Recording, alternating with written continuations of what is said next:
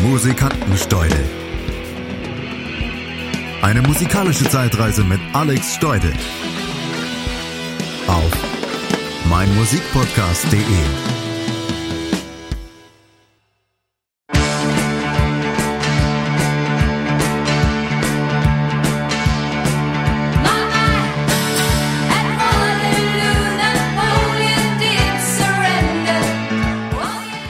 Was soll ich sagen? Es musste ja irgendwann so kommen.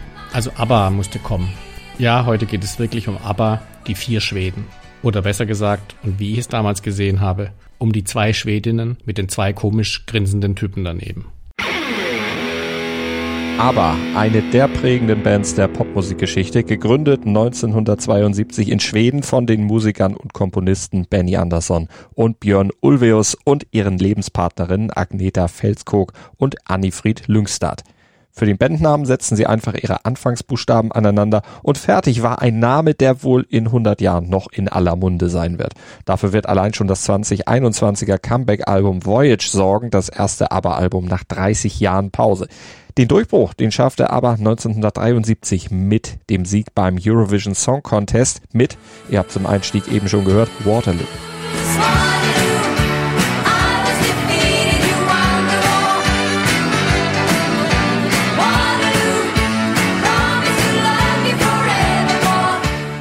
Doch der Name war nicht Programm, stattdessen reihte sich Hit an Hit, bis die Band Anfang der 80er sich dann in die Kreativpause verabschiedete aber stand, ich gebe es unumwunden zu, eine Zeit lang im Zentrum meines musikalischen Interesses. Ich mochte Ohrwürmer wie The Winner Takes It All und One of Us. Aber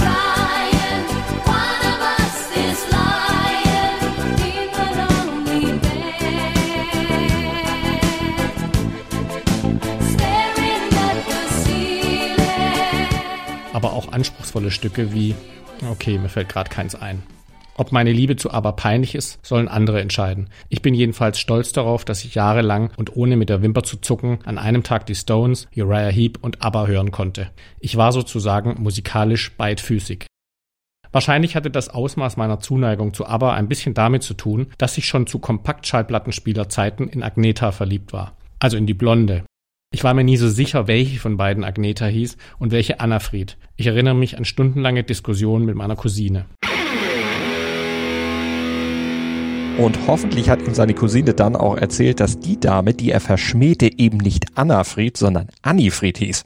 Die war Ende 1945 in Norwegen geboren worden und Tochter eines deutschen Wehrmachtssoldaten, der in Norwegen stationiert gewesen war.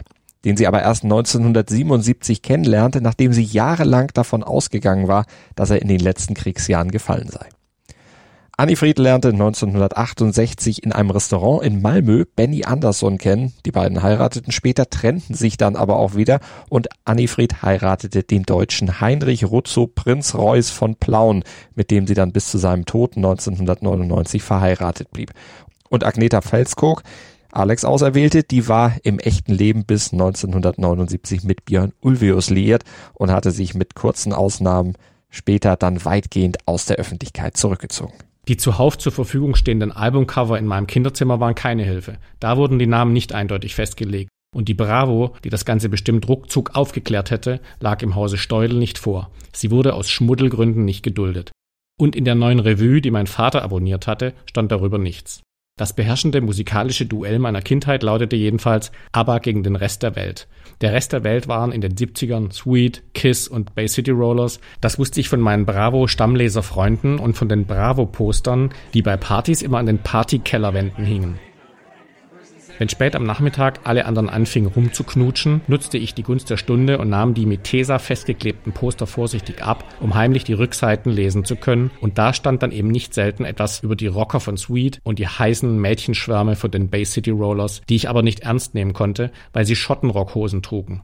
Trotzdem machten sie meinen Abbas die Hölle heiß, also Fanzuneigungstechnisch, das konnte man unschwer erkennen. Ausgetragen wurde das Duell ABBA gegen den Rest der Welt auch in Wortgefechten mit Andersdenkenden auf dem Pausenhof. Man summte sich gegenseitig Fragmente von Melodien zu, als könne man damit seine Überlegenheit zementieren. Money, money, money. Must be funny. In the rich man's world.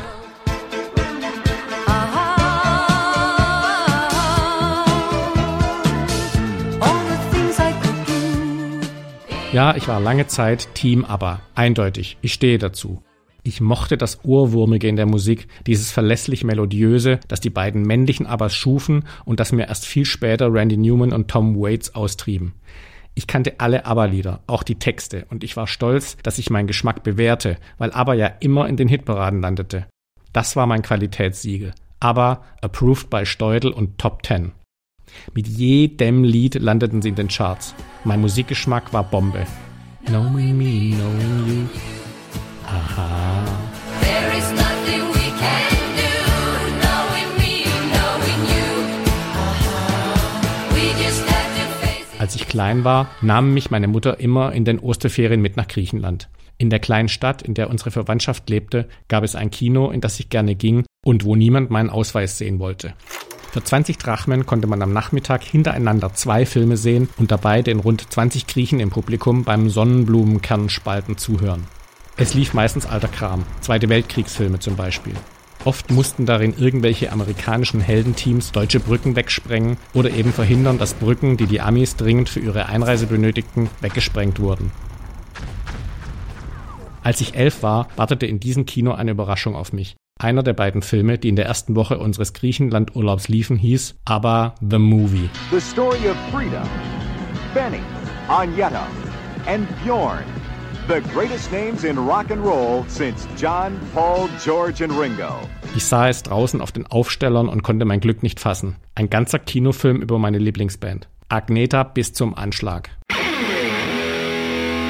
Aber The Movie wurde 1977 von Lasse Hallström während einer Australien-Tour der Band gedreht und die Handlung, die ist wie bei allen Musikfilmen eher dürr. Eigentlich geht's ja vor allem darum, Live-Auftritte der Band zu zeigen.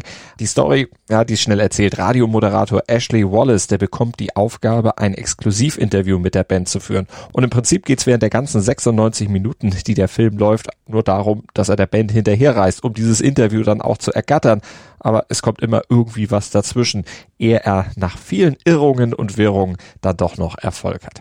Die Hauptrolle spielte übrigens ein gewisser Robert Hughes, der vielen Deutschen vielleicht als Vater in der australischen Comedy-Serie Hey Dad bekannt ist, der aber 2014 wegen sexuellen Missbrauchs seiner minderjährigen Serientochter als Sexualstraftäter verurteilt wurde.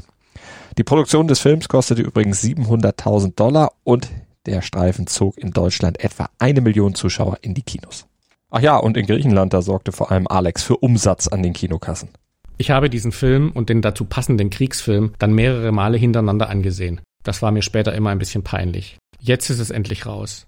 Heute höre ich die Musik der Schweden, die mir mal so viel bedeutete, nur noch im Fahrstuhl.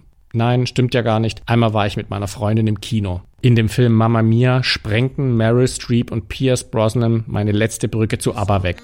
Es ist ein einziges Gemetzel. Kein ABBA-Lied hat diesen Film schadlos überstanden.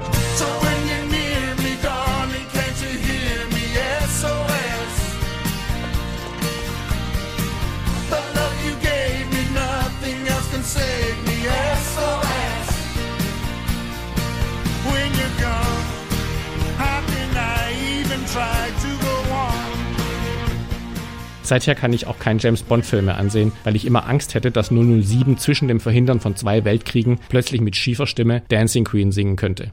Trotzdem sind mir die vier von ABBA für immer ins Herz gewachsen. Naja, zumindest zwei davon. Und jetzt höre ich, kommen sie ja sogar wieder, mit neuen Liedern und zum Glück ohne 007 Brosnan und Meryl Streep. Dieses ABBA-Comeback wird vermutlich spur- und gehörlos an mir vorübergehen. Aber eine Botschaft ist mir dabei wichtig. Jetzt dürfte endgültig klar sein, wer das Duell von damals klar für sich entschieden hat. Falls also jetzt Leute aus meiner Klasse oder vom Schulhof zuhören, na, wo sind sie denn jetzt, eure Bay City Rollers?